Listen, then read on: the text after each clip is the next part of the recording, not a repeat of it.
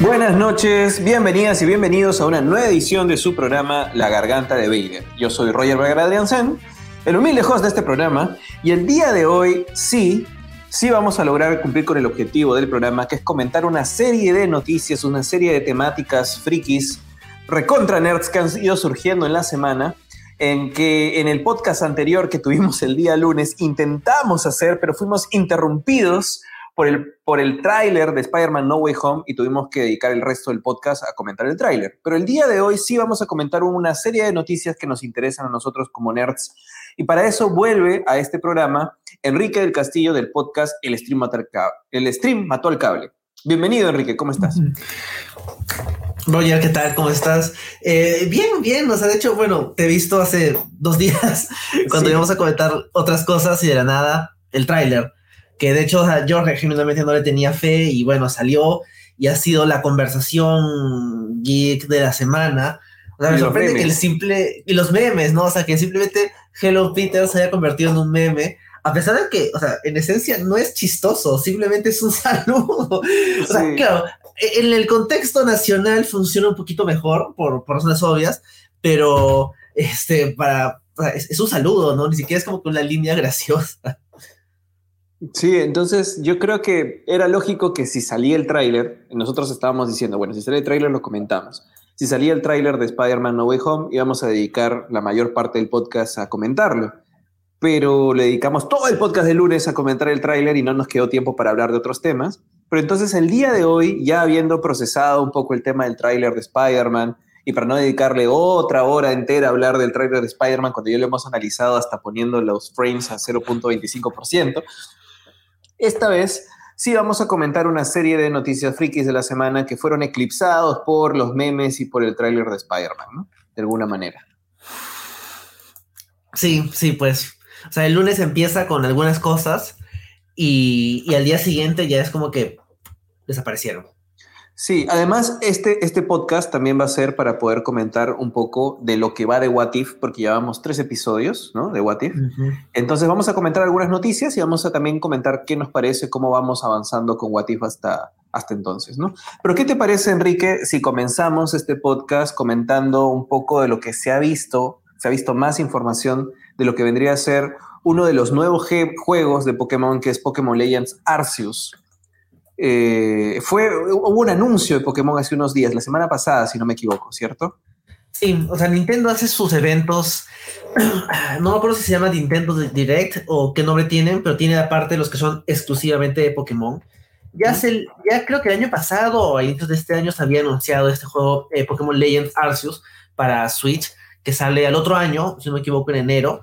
Y ahora dieron un poco más de detalles. Pero también hablaron del remake de eh, Diamond Pearl, creo que la gente le ha dado con palo a ese remake porque dicen que se ve malísimo, pero a, Pokémon Legends sí ha generado más atención, tanto por el setting como también por el gameplay, ¿no? Creo que antes ya se había visto el setting que era eh, un mundo abierto, estilo Breath of the Wild, es un mundo no sé cómo calificarlo, este, Japón antiguo, ¿no? Japón medieval, no sé exactamente cómo, se, cómo es el nombre exacto este, histórico de este periodo de la historia japonesa.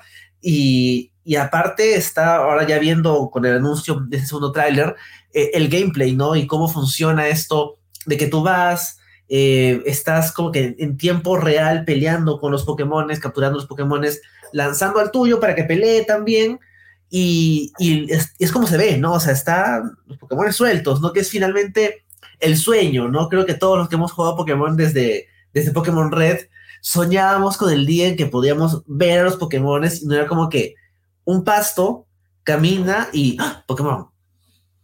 Sí, definitivamente. Eh, Valen Falconi, saludos, nos dice Basta Chidori. Definitivamente cuando vi el tráiler y el anuncio, realmente todos los otros juegos de Pokémon que estaban anunciando que eran un poco eclipsados por cómo eh, se está planteando este mundo abierto RPG ahora sí de, Pokémon, ¿no? Eh, creo que eh, el, el, Pokémon en la región de Galar era un camino, un paso intermedio para llegar a esto, definitivamente, ¿no? No he jugado el de Switch porque no tengo, no tengo Switch, pero cuando, cuando jugábamos, yo nunca tuve Game Boy tampoco, lo jugaba este, pirateado en un ROM de computadora, pero cuando jugábamos eso nos imaginábamos cómo sería realmente un mundo abierto de Pokémon, cómo sería ver a los Pokémon ahí en, en el mundo, ¿no? Realmente estando ahí en ese espacio y poder moverse libremente, ¿no?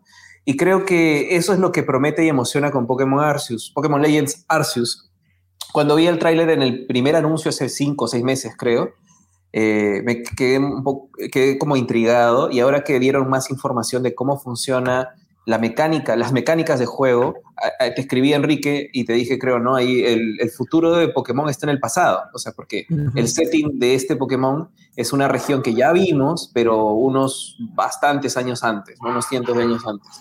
Claro, es este, la región de Sino, pero en, este, en esta época se llamaba Hisui. Y de hecho, o sea, el setting, como ven, es claramente eh, antiguo y además tiene Pokémones nuevos, tiene por ahí como que su, propia trama. Tal vez en la trama misma va a haber una, una visión diferente de cómo es la relación humano-Pokémon. No vemos ahí que los Pokémon literalmente te atacan. No es como que antes de que simplemente mandas a tu Pokémon y tú ya estás como que fuera, ¿no? Pero por ejemplo, no veo mucho de entrenadores. Se supone que hay un Pokédex, o sea, vamos a ver cómo lo, lo se mueve. Se supone que, que, es el primer Pokédex, se supone, aunque cada región que te da, que comienzas un juego, supuestamente estás como que completando el Pokédex por primera vez. Pero se, se supone que este sí es como el primer Pokédex de la región. Y también se supone que no existía la convivencia Pokémon humanos eh, hasta este juego. O sea que eh, los Pokémon son vistos como animales salvajes y que no hay un mundo de coexistencia entre ellos todavía, lo que me parece interesante para el mito, para todo el lore de, Pokémon en general. Sí, sí, pues, o sea, también hay una... A veces cuando la, trama de los juegos intenta acercarse, ¿no? Al concepto, a la relación humano-Pokémon, es medio raro porque es como que eh, igual los van a hacer pelear, igual son animalitos que haces pelear, pero es interesante. O sea, creo que Pokémon, por la trama, siento que tal vez no, no este, llama tanto, tal vez llama más por el elemento de coleccionar los Pokémon. Pero igual tiene sus cosas interesantes en las tramas, ¿no? A mí me gustó bastante la trama de Sun y, Moon. Y claro, y por ejemplo, eh, XI tenía esta trama de una guerra legendaria hace miles de años. Entonces, como que, como dices, ¿no? Pareciera que hay espacio para desarrollar la franquicia en el pasado. Y creo que, y me gusta que o sea, no solo desarrollas el pasado, sino que también implementas lo que has aprendido, ¿no? Por ejemplo, esto de variaciones regionales, acá también está, ¿no? Ahí vemos este, esta evolución de... del alce, de este alce, no me acuerdo cuál es el, el nombre, pero también... Stantler, algo así, claro.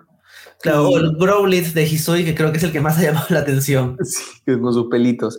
Eh, claro, y, ahí es interesante poder expandir el lore hacia atrás, ¿no? Como decía, creo que el futuro está hacia atrás porque realmente este es un juego que nos puede dar, decir cuál es el futuro de la franquicia en juegos. Si esto funciona, el resto de juegos va a sumar a lo que está haciendo Pokémon Legends Arceus. Y en términos de narrativa, estamos contando un poquito más de lore hacia atrás. Creo que más allá de eso podemos tener un juego ambientado en la continuidad futura también o presente, pero con estas mecánicas de juego que son bastante más al RPG japonés, ¿no? Y, y, M, o sea, RPG de mundo abierto ahora, que, que hay muchos juegos así hasta gratuitos, ahora sobre todo japoneses. Está bacán, me gustó mucho, Enrique. No sé si algo más quieres decir de, de este Pokémon Legends. No, no, nada más. O sea, igual voy a estar atento. No, no, yo no tengo Switch. Tampoco. Este, bueno, mi, novia sí tiene, así que ahí vamos a ver cómo, cómo hago. Pero de hecho sí me llama la atención. O sea, siento que eh, cuando salió Sword and Shield, el fandom de Pokémon tuvo su momento de Last Jedi. O sea, como que se rompió ahí el fandom. Y, y es como que súper tóxico y siento que esto como que es un intento de volverlo a unir. Y vamos a ver qué tal le sale. Porque ahora, hasta el día de hoy tú pones un post de Pokémon en Twitter y va a haber alguien reclamando de por qué no hay tal Pokémon en Sword and Shield. Claro. Sí, no, y además que hay tantos Pokémon ahora y siempre va a haber alguien descontento porque no es su favorito, qué sé yo. Eh, algo nomás que quería decir como para ir terminando es que me encanta que las Pokébolas sean steampunk. No sé si has visto que sale como un vaporcito. Tiene razón, sí. Sí. Hay, hay, como tecnología del pasado, ¿no? Es la idea, son pokebolas de antes, qué sé yo. Pero queda, creo que si, si quisiera, esto me emociona más el hecho de, me hace lamentar no tener un, Switch que, por ejemplo, Sword, Shield, Sword and, Shield, ¿no? Que en la región de Galar ni siquiera la, la mecánica de, de, los Dynamax me parecía tan interesante, la verdad. Mm. Pero, pero, pero bueno, e, eso sería nuestro, nuestra primera noticia de la semana, nuestro primer comentario. Luego, lo otro que podríamos comentar, Enrique, yendo un poquito también por la producción japonesa, es lo que hubo de lo que salió sobre Kobo Bebop. Sí, el lunes en la mañana eh, se publicaron las primeras imágenes de parte del cast de esta versión de Netflix de la, del clásico anime Cowboy Bebop. O sea, de hecho, la producción, por lo que tengo entendido, tuvo sus problemas. Si no me equivoco, el protagonista, John Cho, tuvo un accidente. Por ahí como que parecía que iba a haber, o sea, creo, eh, leyendo acá lo que dice Wikipedia, tuvo un accidente en la rodilla y la producción se atrasó ocho meses. Wow. Eso fue en octubre del 2019. O sea, para cuando llegaron el parón por COVID, estaban todavía como que esperando su recuperación, o sea, para que veas la, la, mala suerte que tuvieron. Pero bueno, pareciera que ya tiene fecha de estreno en noviembre, a mediados de noviembre para Netflix. Y la verdad es que aquí yo tengo que admitir que Cowboy Bebop no es un anime que yo haya visto. Ah, obviamente sé de qué va, obviamente sé de quiénes son los protagonistas, la, la, gracia de cada uno de los personajes, porque es, es inevitable, ¿no? Es como que uno de los grandes del anime de, de, su momento, ¿no? Es como no saber, o sea, tú, todo el mundo, no todo el mundo, ¿no? Pero si alguien le preguntas acerca de Shinji, te va a decir como que, ah, sí, el chiquito este de Evangelio, que siempre está, este, que tiene problemas, ¿no? Pero tal vez no lo han visto y para mí es, eso es como vivo, o sea, es, es un anime que, que me falta. Claro, de hecho, o sea, yo haciendo la, confesión también, Cabo Vivo es un anime que nunca terminé. Me faltaron dos capítulos para acabarlo. ya, yo, yo, me descargué en esa época que veía muchos animes. Me descargué. Em, ¿Cuál me descargué? Me, descargaba de Buse, Buse, que era como una cosa así tipo de. Mm, torrents. Como Torrents. Y, este, y lo descargué todo eh, o iba descargando capítulo a capítulo y creo que después no sé por qué los perdí y no lo terminé de ver. Y de hecho yo estaba tratando de llegar a terminar los veintitantos capítulos que tiene el anime, creo, no es muy largo tampoco, para poder ver la película. La película animada que salió de Cabo Vivo, que tampoco vi. Pero eh, me gustó, a mí me encantó, todo lo que vi me encantó, tiene además una edición y una forma de irte contando la historia de los personajes muy bacán, el anime, ¿no? Eh, y definitivamente es el referente de western espacial para todos los western espacial que salieron después, incluidos los americanos. O sea, Farfly sacó todo de Cabo Bebop. O sea, eh, es básicamente la, la, inspiración de dónde sale, ¿no? Sí, sí, pues, o sea, de hecho, me da un poco de risa que, que lo saque Netflix, que ya le ha ido un poco mal con algunas de sus adaptaciones de animes, como por ejemplo la de Death Note, que es muy mala, pero me parece interesante que se siente que acá están tratando de hacerlo bien. Eh, claro, no tienen el anime, o sea, no está en el catálogo, por lo menos en el Netflix latino, pero por lo menos hay, un feeling, ¿no? De que no es simplemente hay que buscar algo que le gusta a la gente, nostálgico, hay que ponerle un par de cosas y, ya está, ¿no? Bueno, creo que a, nivel de, del cast, cómo se ve, o sea, el, el, look se siente bastante acertado, ¿no? El, el feeling como que de noir espacial, se siente está bien puesto en esas imágenes. Eh, John Cho se ve muy bien como, claro, y se ve medio animesco, y, John Cho se ve muy bien como Spike.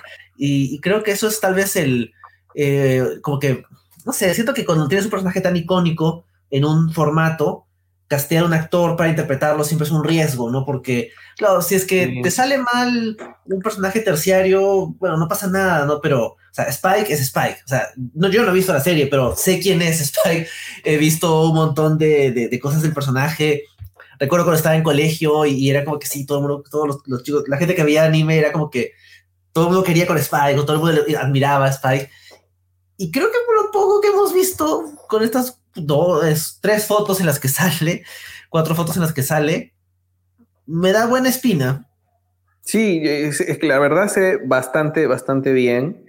Y mm, me intriga mucho cuál va a ser el acercamiento a la serie, porque definitivamente se ve muy diferente a otras adaptaciones de anime que ha hecho Netflix. O sea, está, mm, mm, se, ve muy calcado los personajes, como el diseño de personajes de, los, de, de la versión animada, pero no sé por qué en términos de arte, de fotografía, siento que puede tener un estilo propio muy interesante, que también se diferencie de otras óperas espaciales, de, otras, de otros westerns espaciales que han tomado inspiración en Cabo Bebop, ¿no? O sea, es como volver al origen de alguna manera y darle algo diferencial. Creo que puede ser muy interesante. Ojalá que cuando lo comenten en el stream motor cable yo haya terminado de ver el anime también y la serie y me inviten.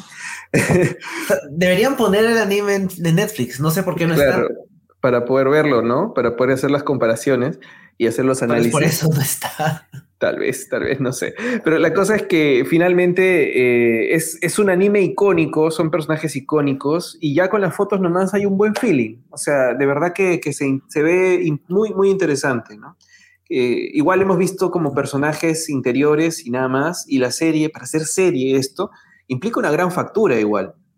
Porque Cabo Vivo no es todo, no todo pasa en, en, este, en la navecita ya, ¿no? Que es lo que hemos visto, sino que hay toda una serie de decorados, una serie de planetas, una serie de espacio, naves, etc. Y veamos cómo es que resuelven todo eso y aún hacemos una serie de Netflix, ¿no? Que, que bueno, que, que alcance la plata. Esa situación. Sí, bueno, no sé si algo más quieras decir de, de esta serie. No, no, la verdad que no. Creo que lo único que he visto, no negativo, ¿no? Pero como que la gente se pregunta, eh, falta un miembro del elenco, ¿no? Falta este Ed, que era este, esta chica hacker súper, este, como que, un fideo, eh, y que siempre está este, acompañando a, a Ain, el, el corgi, que sí vemos. Entonces la gente se pregunta como que será parte de la serie. Bueno, es una primera temporada, tal vez introducen el personaje después, no es que sea parte del cast desde el primer episodio de, la serie original, pero vamos a ver, o sea, tal vez es cuestión de, esperar, ¿no? Porque son las primeras imágenes y todavía hasta que salga un tráiler y todo eso falta un poco. Ahí está John Cho con sus abdominales. Sí, eso también creo que ayudó como que a, disipar las dudas de este Spike, como que le va a gustar a la gente y creo que me dice que sí.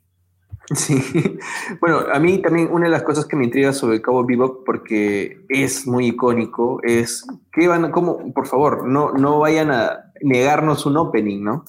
O sea, ah. e, e, es, de la, estos animes es de la época en donde cada opening que salía eh, marcaba cierta diferencia, ¿no? Y el opening de Cabo Bebop es increíble, ¿no? Entonces, ahora la, la mayoría de series ya no pone openings, ¿no? Es como cosa del pasado. Pero ojalá que, no, no lo nieguen, que haya un opening para, la serie Netflix también. Mm, sí, sí, pues porque de hecho el opening también es icónico. Entonces, sí, pues si ponen como que un ruidito así, como que nomás de intro, no va a funcionar. Sí, no va a funcionar. Pero bueno, eso, eso sería todo. Igual vamos a estar súper atentos para ver en qué momento, bueno, en qué momento sale, se puede comentar más, ¿no? Sale un tráiler, sale algo, algo más de información y con eso seguir, pues, ¿no? Sí. Entonces, eh, nos quedaría comentar una noticia más, Enrique. Eh, Ahí está. Una, pero de verdad que los personajes se ven, se ven bastante bien, ¿no? Sí. se, ve interesante. Pero ya, bueno, una noticia más. Hoy día me pasaste algo, me pasaste un link y de repente puedes empezar a, comentar. Claro, hoy día fue el día de inauguración de Gamescom, que es una convención de, de videojuegos, es un evento básicamente promocional, ¿no? De tal empresa está haciendo, no sé, el próximo Call of Duty desarrollado en la Segunda Guerra Mundial o qué novedad. Pero siempre como que por ahí se cuela algún anuncio medio interesante o trailers esperados, o también cosas que no, no, nadie sabía mucho, ¿no?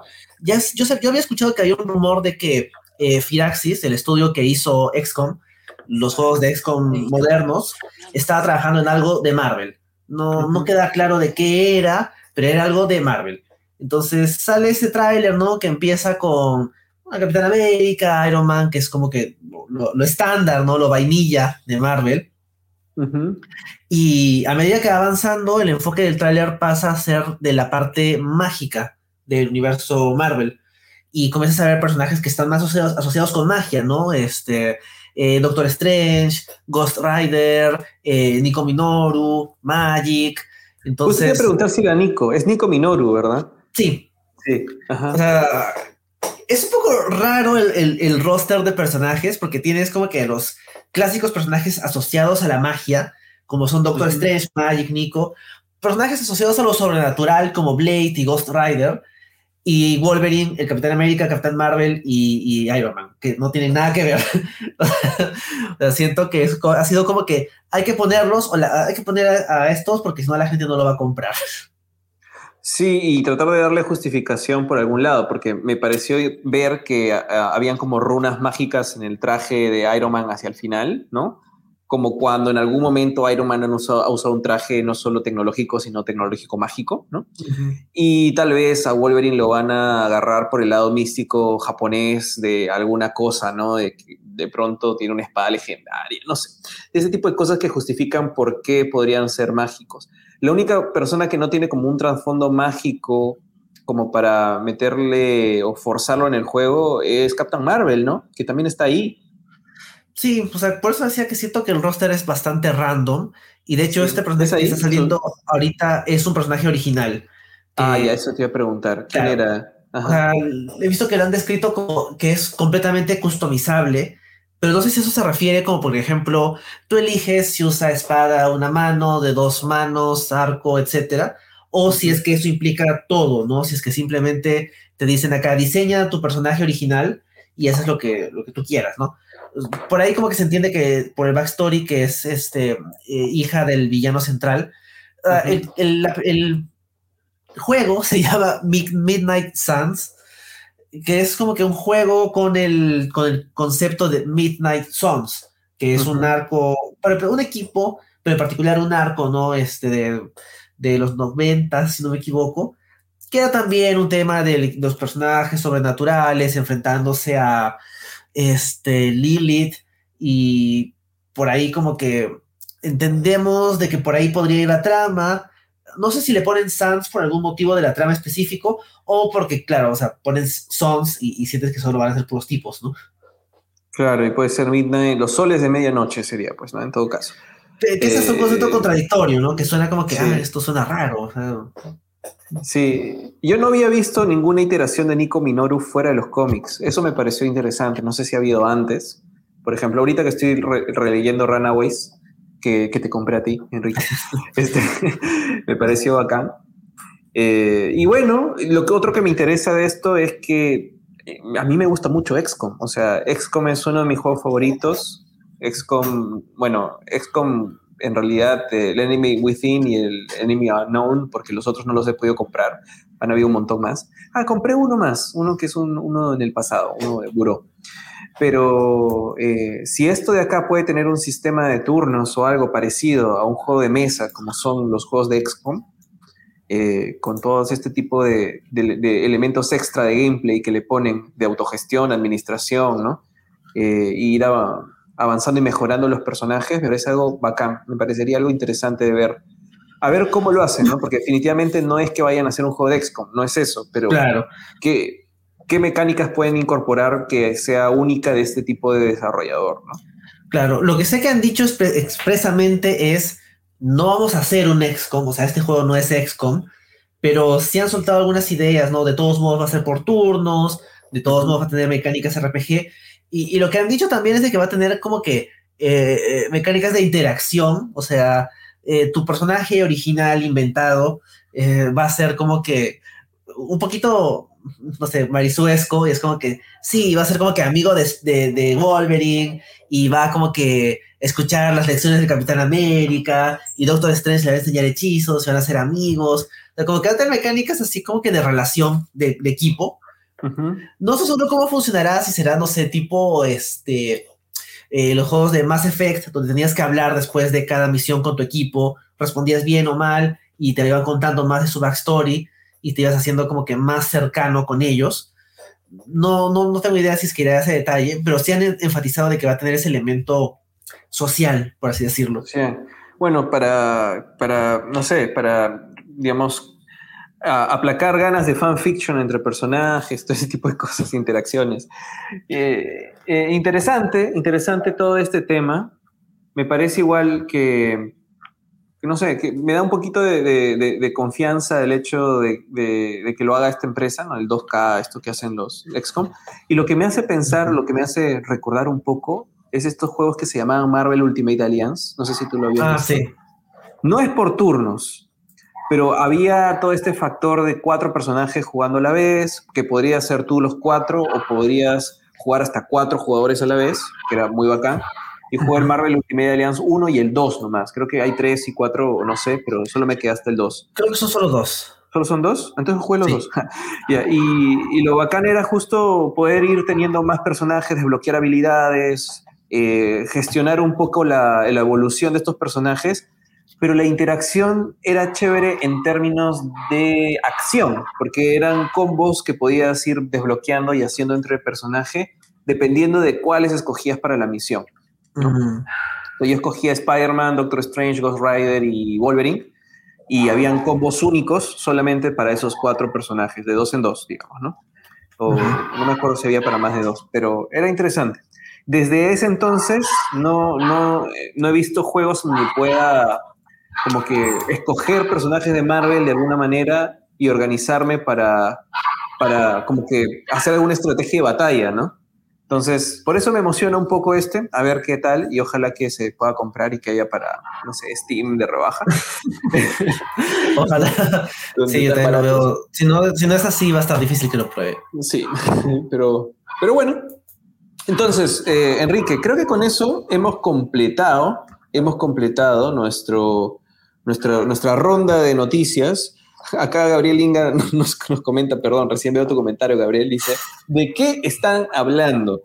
Pues hemos estado haciendo un recuento de las noticias frikis de la semana que fueron opacadas por el tráiler de, Spider-Man No Way Home. Y como ya dedicamos un podcast entero a Spider-Man No Way Home y su tráiler, ahora estamos comentando esas noticias. Pero ahora deberíamos darnos un tiempito para comentar en realidad el producto de Marvel que estamos viendo ya por tres semanas seguidas, que es What If. What If, que traducido en español de España es ¿qué hubiera pasado si?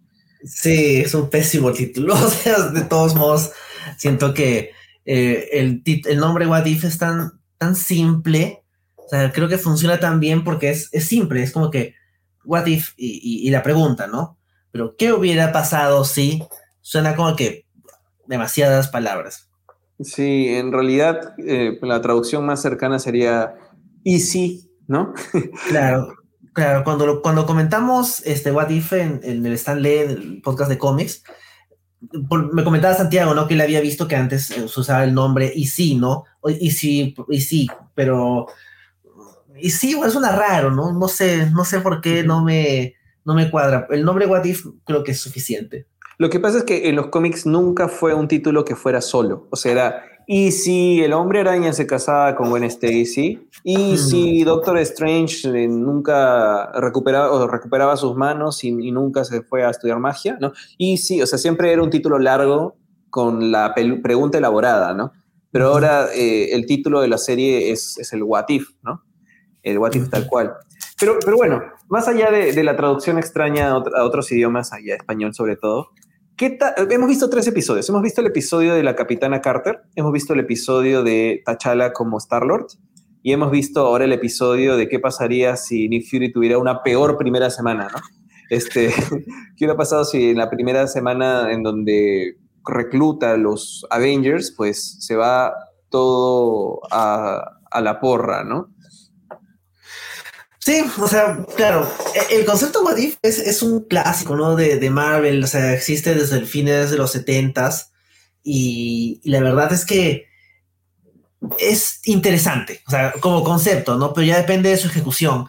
Entonces, la, idea, ¿no? De, esta serie animada era ¿qué pasa, no? Si es que, bueno, What If se hace una serie animada enfocada en What Ifs del MCU y la selección de esos What If hasta ahora ha sido relativamente random, ¿no? Creo que eh, al principio parecía que podía ir como que en un orden cronológico o algo así. Ahora no me queda tan claro, aunque todavía podría, creo que todavía podría ser. Pero bueno, en fin, la, serie tiene nueve episodios, se estrena todos los miércoles. Eh, es, tiene alguna parte significativa del cast de, de voz con los actores de las películas. No a todos. Empezando por ahí con lo que estamos viendo de Iron Man. Y hasta ahora, yo recuerdo que los primeros tres episodios los, habían visto los críticos y veía críticas más o menos mezcladas, algunas un poco más duras con la actuación de voz, con el estilo de animación, algunos temas por ahí. Pero ya habiendo visto esos mismos tres episodios, a mí personalmente me, me está convenciendo. siento que, que están haciéndolo bien y creo que no solo que están haciéndolo bien por cada episodio, sino que tiene el feeling. O sea, se siente un what if. Exacto, se siente que lo que es un what if. Sí, sí, sí, eso es algo que, concuerdo contigo. Eh, a ver, o sea, eh, creo que eh, el primero no me pareció un gran episodio, pero es bonito ver nuevamente a Haley Adwell en un papel y verla a ella creo que ahí está, está volando encima de, Steve Rogers, eh, verla en un papel en que definitivamente lo haría espectacular. O sea, si tuviéramos un live action de, una, de una Capitana Carter, creo que Haley Atwell lo haría genial, ¿no? Entonces, es el feeling. No es que, no es que narrativamente sea un capítulo muy eh, jalado de los pelos o que sea un what if muy extraño, pero bueno, fue un capítulo bonito, ¿no? Ya el segundo me gustó bastante más porque como que estiraron un poco más el concepto, ¿no? Eh, de, verdad trataron de, justificar cómo es que T'Challa sería Star-Lord y todas las ramificaciones muy diferentes ya que, que, podrían alcanzar a universos y, esquinas muy, muy, muy diferentes de, de posibilidades del universo Marvel, ¿no? Eso me gustó bastante. O sea, ya hablando con spoilers, tener a Thanos como uno de los Ravagers porque T'Challa lo convenció con un argumento muy sólido, ¿no? Este, que las cosas hayan cambiado bastante en el cosmos de Marvel, en el universo Marvel, que ha tenido consecuencias muy diferentes para varios personajes, me parece muy bacán y eso es lo que es un What If. Y ahora este tercero, creo que se siente bastante What If, el que hemos visto hoy día miércoles, porque en principio creo que lo que están haciendo bien es ubicarnos en el momento de la línea temporal que conocemos al haber visto 23, 24 películas, ¿no? Y hacernos entender en menos tiempo, más rápido, porque esa animación es un capítulo cortito, qué es lo importante de esas escenas o en qué parte de la línea temporal estamos y diverger un poco, ¿no? esto pasó diferente. Sí, o sea, yo creo que eh, es, lo que me funciona a mí hasta ahora, es que cada episodio se ha sentido muy distinto y todos con un acercamiento muy válido a plantear la pregunta what if, ¿no? O sea, los what if clásicos eh, tenían como que conceptos muy puntuales, ¿no? Por ejemplo, what if Spider-Man se hubiera casado con Black Cat. Entonces, simplemente es como que Spider-Man se casa con Black Cat y luego hay 20 páginas de tragedia. sí, sí, este, sí lo leí. es muy claro, pero también hay algunos un poco más, más random, ¿no? Por ejemplo, ¿qué hubiera pasado? What if los Avengers se hubieran formado en los 50? Que aquí nada que tiene que ver con los Avengers y más bien son los agentes de Atlas. O sea, el concepto de What if es muy variado y me gusta que la serie, el primer episodio es eh, First Avenger, pero con eh, eh, la gente Carter en el, rol de la protagonista, ¿no?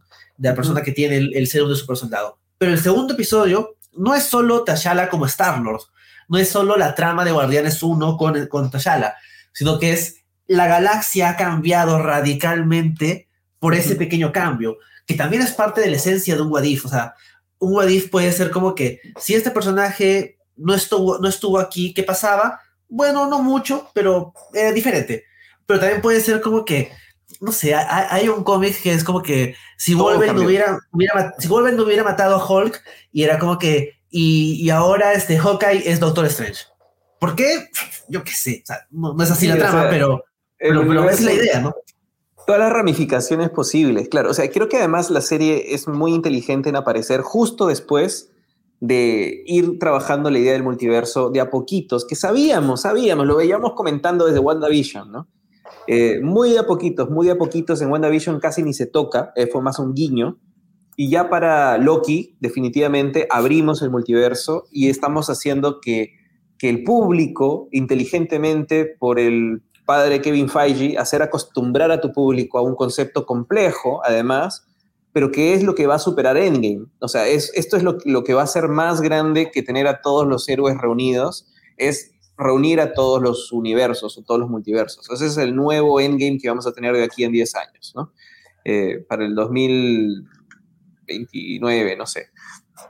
Por ahí, ¿no? Para encajar con 10 años después de 2019. Eh, o 2028, no sé, para los 20 años de, del MCU. Puede ser. Eh, ir construyéndolo de a poquitos, ¿no? Entonces, después de, de, Loki, no, el What If ya no es solamente lo que era en los cómics, fue tanto simplemente una versión alternativa, algo, un concepto interesante, pero cuando un What If se volvió como muy popular, sí habría un universo nuevo, como por ejemplo, me parece que Mayday Parker nace de un What If, por ejemplo, ¿no? Sí, sí, pues es el, el universo de Spider-Girl nace de un what if este, el bebé de Spider-Man hubiera sobrevivido, ¿no? Sí. Entonces, o sea, hay ese potencial de continuar.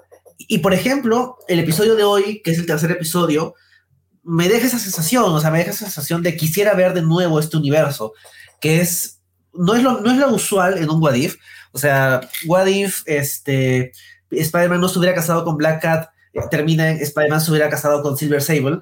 Este, y, me da curiosidad, ¿no? Pero hay otros donde simplemente es como que ah, ya es suficiente, ahí quedó la historia. Y, creo que el de hoy es el otro formato de Wadif, ¿no? Donde las cosas salen mal, porque también creo que una de las esencias de las historias de Wadif es que las cosas salen mal.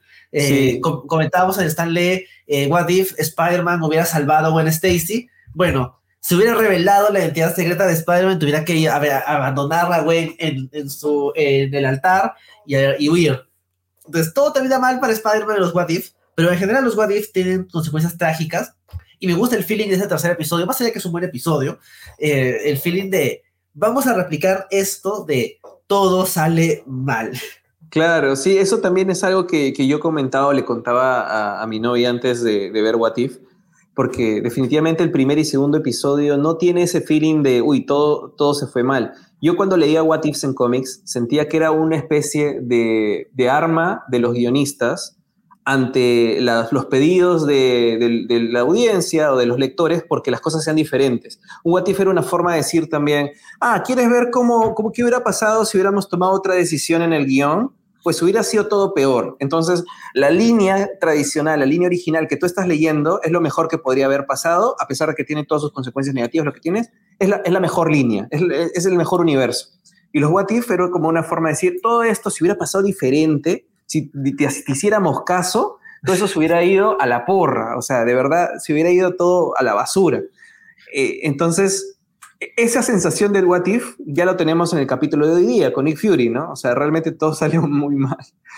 Sí, o sea, yo veía el tiseo de, este episodio que era un póster de Fury y un póster de Black Widow y decía, pero ¿de qué va a tratar esto? ¿No? Si todos los, si los dos episodios anteriores habían sido del concepto de qué hubiera sido si el personaje X fuera el personaje Y, pero este es distinto. Acá es como que, ¿qué hubiera sido si mataban a todos los Avengers? Claro. Y, aparte de eso, o sea, como buena pregunta, como buen misterio, eh, también me parece que, funciona como, como muestra de, todo lo, del peso que tiene el, eh, la trama, ¿no? Del MCU, que al final la solución, spoilers, es que Hank Pym estaba matando a los Avengers, a los futuros, a los ya no Avengers, y, es como que, claro, si tú piensas eh, en las primeras cinco películas del MCU, no, no pienses que va a ser Hank Pym piensas como que, no, pues, ah, ¿quién, quién está matándolos? ¿Qué ha pasado? Ah, yo en un momento pensaba, ah, fácil, Loki se ha adelantado y Loki nos está matando. Pero, pero no, pues es una visión tan eh, básica y no, no, se me había ocurrido que podía ser Han Pym. hacia, ya al final, ¿no? Cuando hablan de Hope, dije como que... Ah, sí, Claro, e incluso no solo eso, sino por ejemplo el hecho de que Fury tiene su, su Viper de, que le da a este Carol y lo, lo ve una vez y al final lo usa, también es una forma de cómo el, el MCU como que nutre retroactivamente su, su backstory, ¿no? O sea, eso, eso le, le, permite como que llenar esos, esos huequitos de uh, Fury en algún momento consideró a Carol para el proyecto Avengers, no al 100%, pero más o menos, ¿no? Porque la tenía ahí como que en el... En el, Lista para llamar. claro. Entonces, creo que eso también... Eh, eh, el concepto What If se nutre del hecho de que hay un universo ya construido. Siento que si de la nada simplemente sacara una serie animada de animar What If random, no funcionaría igual. Claro, por eso decía que el, el, acierto que tiene es conectarte en esos puntos del universo que ya tenemos, de más de 10 años de continuidad, y haciendo rápidamente hincapié de dónde estamos, diverger, ¿no? Haciendo uso de todo el ore, por así decirlo, del MCU, ¿no? Con ese tipo de detalles, haciendo, sabiendo que la gente que consume y que ve, que somos megafans como nosotros, estamos muy conscientes de esos tipos de detalles. Creo que ese respeto, ese cariño que se le tiene a su línea tradicional hace posible contar líneas alternas de una forma mucho más uh, efectiva, ¿no? Porque hace que entiendas que este es un universo alterno que diverge de esos puntos que reconocemos. Es una forma muy inteligente de escribir esta serie, en realidad. Está, está, está siendo, ahora, ahora que lo, lo, analizo un poco más, hasta le voy agarrando más cariño retroactivamente y sí me gusta, siempre sí me gustó. Sí, o sea, creo que a nivel de, de lo que nos han mostrado hasta ahora, me ha convencido, claro, igual quedan eh, seis episodios más. Todavía no sé de qué van a tratar todos, hay algunas cosas que ya se deducen, ¿no? Por ejemplo, este de de Killmonger conociendo a Tony Stark, el de Marvel Zombies, eh, por ahí creo que hay uno de ah, este, Gamora usando el traje de Thanos. Y, y, no sé qué, hacia dónde irá, pero por lo menos esos tres episodios me han dicho que va por un buen camino. Me da un poco de miedo que conecten al final. O sea, yo tenía miedo de que al final del episodio de, de la gente Carter, eh, Watu la reclute para sus Avengers multidimensionales. Y uh -huh. me gustó que no, no pasara. En el segundo tampoco pasó y fue como que, ah, genial. Y en este tampoco. Entonces me sentía como que, ah, más tranquilo. Pero temo de que en cualquier momento va a pasar porque, bueno, ya lo hemos visto en los trailers.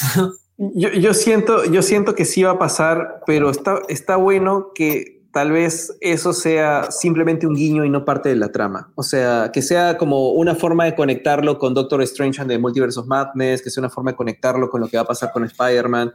Aquí, aquí Gabriel dice, por ejemplo, que lo más importante para diciembre será el Do Doctor Strange malo, ¿no? Que, ya están que dice que teorías. es el próximo, que es el próximo episodio. Es el próximo, porque por ahí están las teorías ya que el Doctor Strange con, con sudadera eh, no es el mismo Stephen, ¿no? Ah, que sí. Pero eh, más, más allá de... A mí me gustan estos universos alternos porque sí, pero definitivamente no podemos obviar que es parte de un gran plan. O sea, si Feige quiere hacer una trama con Kang y los, la guerra del multiverso, que a Kang lo, lo, están trayendo más que por viaje en el tiempo, por, un, por multiverso, así lo han presentado. Eh, entonces, probablemente lo que funcione más del What If, en, tranquilamente lo pueden rehusar. O sea, pueden decir, por si acaso, eh, el Capitán Anna Carter la sacamos de este universo, cuando quieran. Y Haley Atwell podría venir para después en un live action. Podrían agarrar y podrían sacar bueno, no creo que puedan hacer a, a un T'Challa Star-Lord, pero de repente sí podría aparecer Thanos de otro universo. O sea, el Thanos que es un, eh, que es un Ravager, ¿no? y ese tipo de cosas, combinarlas, o cuando pase Doctor Strange en el Multiverse of Madness, viajar y pasar, aunque sea de pasadita, haciendo guiño a estos multiversos que, estos universos alternos que ya hemos visto, que ya estamos sí, viendo en What If. Eso está construyendo un poquito más de, de, lore por ahí. Por ahí la gente que suelta rumores siempre dice como que no, o sea, la gente, o sea, a, a, la gente de Marvel le ha gustado mucho el concepto de Captain Carter, entonces tal vez por ahí va a volver este Haley Atwell.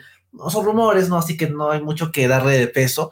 Pero tal vez ya pasando otra vez a hablar de, de, de la serie como producción, solo hay, hay, dos cosas. Uno que es la animación, que creo que sí vale la pena comentarlo, la animación, las voces, la acción y todo eso. Pero uh -huh. antes de eso, justo veía que, que la showrunner eh, AC Bradley, es eh, eh, de, había trabajado como guionista de 23 episodios de Troll Hunters ¿Ah, y head writer de Trivi Low.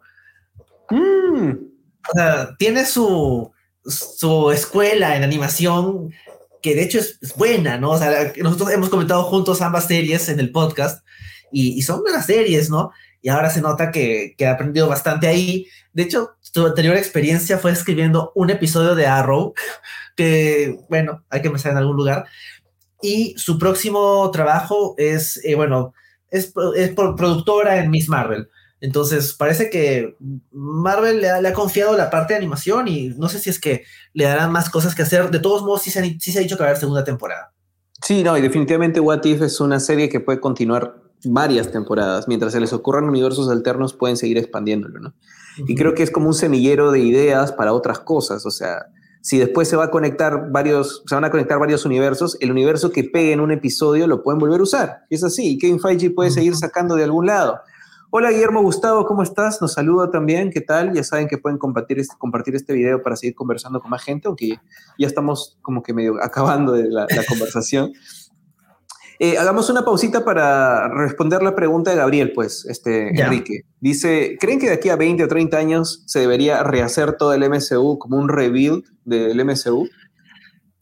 O sea, no sé si creo que deberían hacerlo, pero yo sospecho que lo harán. O sea, en 20 años es bastante tiempo.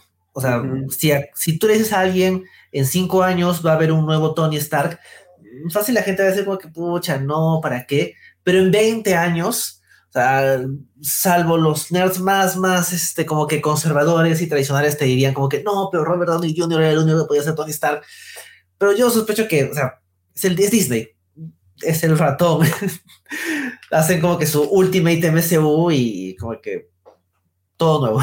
Sí, o sea, sería muy interesante ver que, que 5G o quien sea que esté en ese momento, Disney, apueste más por los personajes nuevos. Y eso, o sea, va a depender muchísimo de que funcione eh, la Pokémona, como, como Cassie Lang, ¿no? Este, los Young Avengers, eh, y todos estos personajes que, que están, eh, que están metiéndole balas a, a, interactuar con los personajes del antiguo legado, ¿no? Riri Williams, por ahí de repente aparece hasta un Miles Morales, qué sé yo, o sea, todos los personajes nuevos, relativamente nuevos, que los cómics no tienen más de 30 años, 20, 30 años, y que tienen sus fans, sobre todo en generaciones más, más, más jóvenes, o sea, como, como nosotros. De repente no, no, me imagino un fan acérrimo de Marvel de 60 años diciendo, sí, Riri Williams, ¿no? Este, eh, pero e, esa, esa, apuesta me parece interesante y, por eso creo que celebro y me interesa muchísimo ver cómo es que van a ser representados en las películas y en las series de Disney Plus. Riri ya se anunció que Riri Williams iba a salir en Black Panther Wakanda Forever, por ejemplo. Este, ya nos han presentado casi a todos los Young Avengers. Sigo pensando que, Anton, eh, que Ant-Man and the Wasp Quantumania es como una película de Young Avengers este, caleteada, ¿no? Como un John Avengers Origins. Este, y sería genial si podemos continuar hasta hasta cuándo aguantará esa continuidad, no lo sé. De repente sí se puede 10 años más. Y cuando eso se agote y cuando la plata ya no dé, es cuando van a reiniciar todo. Es así. O sea, si, si ya no está funcionando en términos económicos y veremos el desinfle en algún momento, la caída de, de Marvel Studios, eh, patearán todo y dirán, uy, universo, Guerra del Multiverso funcionó mal, ahora vamos a ver esta línea temporal que recién empieza, como un, eh, como Ultimate, como la línea Ultimate de, los cómics. ¿No? Podría ser. Sí, sí, pues. Sí, algo así. Sí, podría ser, Gabriel. O sea, estamos pensando de aquí a 20, 30 años, guardemos este podcast para ver si le, le adivinamos algo. Dice, acá dice que regresen las grandes estrellas. No sé, 20 años, o sea, de todos modos, eh, no, me imagino, ¿no? O sea, si Marvel dijera como que ya hay que cerrar esto, podrían hacer como que un gran cierre y ahí sí abrir la caja, ¿no? Y soltar todo lo que tengan que soltar. Pero solo ahí quisiera, yo no, no quisiera ver de nuevo a Robert Downey Jr., me queda claro, ¿no? No creo que vayamos a ver de nuevo a Scarlett Johansson, pero eso es por motivos legales más que por temas del personaje. Y así, ¿no? O sea, yo creo que está bien que se vayan despachando algunos personajes. O sea, yo estoy de acuerdo contigo de que ahora hay que darle eh, un poco más de atención a otros personajes. Y, ni siquiera personajes de generaciones más, más jóvenes, ¿no? También personajes que siempre han sido más secundarios, ¿no? O sea, el mismo Falcon, que ahora es Captain America, es un personaje secundario. Y, claro, y ahora, ahora es protagonista. Claro, exacto. Entonces, a medida que vamos renovando y se va encontrando nuevos talentos, funciona, porque así funcionan los cómics, pero aquí la diferencia con los cómics es de que, por ejemplo, ¿no? si te peleas con Scarlett Johansson y, ya el personaje murió, traerla de vuelta, recastearla, como que se ve un poquito más feo que si un día haces como que tu evento, la muerte de Black Widow, y sabes que en seis meses o en un año o en dos va a volver, ¿no? En los cómics. Claro, sí, no, eh, estoy de acuerdo contigo con eso. Yo creo que en realidad Marvel está construyendo futuro y esperaría que ese fuera el camino antes de resetearlo todo, ¿no? Pero finalmente la plata es la que lo determina. O sea, si les funciona el plan, van a continuar con el plan. Pero final de cuentas, el ratón es malvado y multimillonario y poco le importa tu alma, le importa tu dinero, ¿no? Entonces, pues. eh, y ahorita como está la situación en pandemia, está interesante que, que, le pongan tantas balas al streaming, porque definitivamente hay algo ahí nuevo, ya que por lo pronto el cine y las salas todavía no van a, no van a renovarse, no van a rellenarse como era antes, ¿no? Mm. Eh, veamos cómo le va a Spider-Man, pero igual tenemos una pandemia que va a continuar, o sea, no, no, no se va a ir pronto. Pero vamos a ir viendo pues cómo va la cosa. Parece muy interesante esta reflexión. Sí, Guillermo dice por ahí Secret Wars, probablemente lo llamen Secret Wars o Multiverse War o como sea, pero definitivamente va a ser el próximo Endgame. de hecho, el nombre Secret Wars es un, siendo sincero, ¿no? es un nombre muy malo. o sea, como dices, Multiverse Wars suena mucho más acertado. O sea, Secret Wars, el evento original, ¿no? De los ochentas, eh, que aparte de una excusa para meter juguetes y todo eso, bueno, más o menos, ¿no? Porque el Beyonder se los llevaba para una pelea secreta en otro lado, pero para, para el tema Secret Wars, como el, el cómic de, de, Jonathan Hickman de hace unos años, no tiene ningún sentido. No, era una guerra multiverso. Eso fue el nombre para jalar, jalar la atención, ¿no? Sí, sí, pues. Sí, eh, por acá Gabriel dice que está seguro que Marvel, o sea, Maribel, recuperará a Spider-Man en algún momento, ojalá. Y lo más importante que estamos hablando hace un ratito es que Feige es humano. Feige en algún momento va a tener que jubilarse, dice Gabriel, y pasar la posta, sí, pero veremos, pues, ¿no? Vamos, yo creo que él va a querer seguir en el trabajo hasta que pueda. Feige tiene 48 o sea, no está viejo. ¿Ah, sí? ¿Cuántos tiene? O sea, 48. Claro, está joven. Todavía está joven. todavía tiene, no sé, fácil unos 20 años más de trabajo. Claro, obviamente en algún momento va a querer retirarse, ¿no? Pero no es una cuestión así como, no sé, este. No, no es un creador que sientes de que, pucha, ya está como para la otra. No, tiene, tiene para rato. No, y definitivamente tiene un equipo de, gente muy creativa y creo que al, incorporar, sabe incorporar talentos interesantes, ¿no? O sea, como productor sabe traer gente que, suma. Y no es que sea como, no sé, este, el pata de Black Mirror, ¿no? Que acaparaba todo y ya te das cuenta que, se agotó muy rápido, ¿no? Feiji se renueva con talento de otros, con sangre nueva. Entonces eso está, está muy interesante. Pero bueno, Enrique, ¿qué tal si vamos terminando? A ver si logramos acabar antes de una hora esta vez. ¿Quieres decir algo más? ¿Algo sobre What If? Eh, bueno, o sea, creo que el elemento más criticable, que es el, estilo de animación, sí me parece que funciona bien para la parte de acción, no tanto para la parte de diálogo. Este episodio fue bastante diálogo, entonces tal vez se notó un poquito más. Pero más allá de eso, la, la actuación de voz, si bien es bastante irregular, cuando funciona, funciona. Y la verdad es que a mí Jeffrey Wright como, como Watu, el Watcher, me parece un casting súper acertado. Eh, el feeling que le ponen como que de importancia pomposa a todo lo que dice eh, funciona muy bien y la voz de Jeffrey Wright y el guion, todo encaja. Y también me gusta que a veces sale, o sea, sale como que su imagen viendo. En este episodio sale dos veces. Me parece que en el anterior, en el Tashara, también sale una vez. No me acuerdo si sale en el, en el Captain Carter pero me gusta esa sensación de que está mirando, ¿no? Lo cual es un poco creepy, pero es, literalmente su trabajo. Sí, sí, funciona. Creo que es, el, es, un gran casting, de verdad. Ojalá que si sale Watu, en las películas, también se lo traigan a, Jeffrey Wright. Y bueno, creo que más allá de, la animación, igual es, tiene, es, bien particular, parece más videojuego que serie de animación, ¿no? Y no necesariamente ah, como que hace tampoco una alusión muy directa a los actores mismos. Por ejemplo, esta Black Widow no se parece mucho a Scarlett Johansson, pero curiosamente al Bruce Banner lo hicieron más parecido a, a este, ¿cómo ah, se llama? A Mark Ruffalo que, que, al otro, justo a, Edward Norton. que a Edward Norton, a la película que hacen referencia, ¿no? Entonces, es curioso ese tipo de decisiones, ese tipo de diseño de personajes.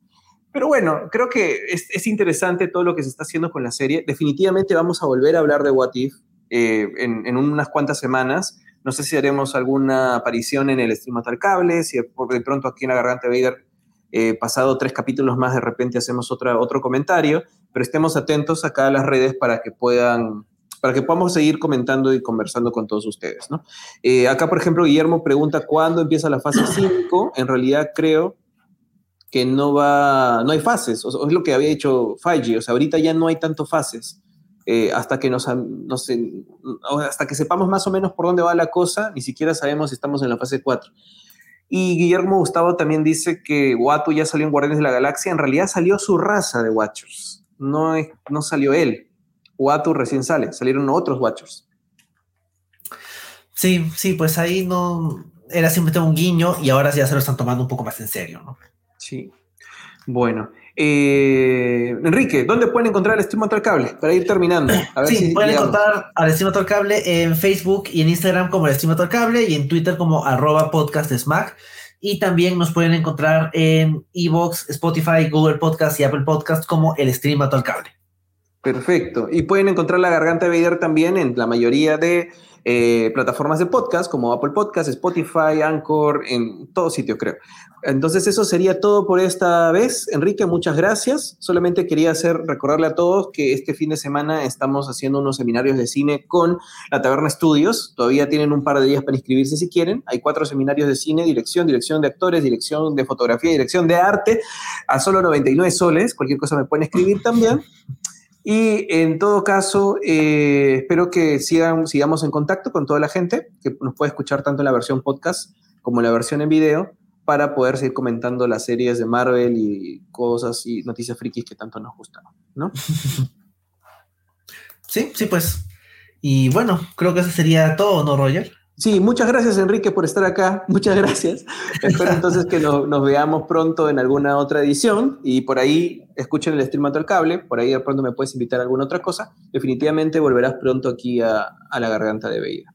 Entonces con eso creo que... Gracias a ti, gracias Enrique. Con eso podemos despedirnos. Gabriel dice que Silver Surfer saldrá al final de What If. De repente sí, ojalá. Sería chévere. Ya lo veremos. Galactus. En todo caso, eso fue todo por esta edición. Gracias, muchas gracias. Nos vemos a la próxima. Chao. Chao. La garganta de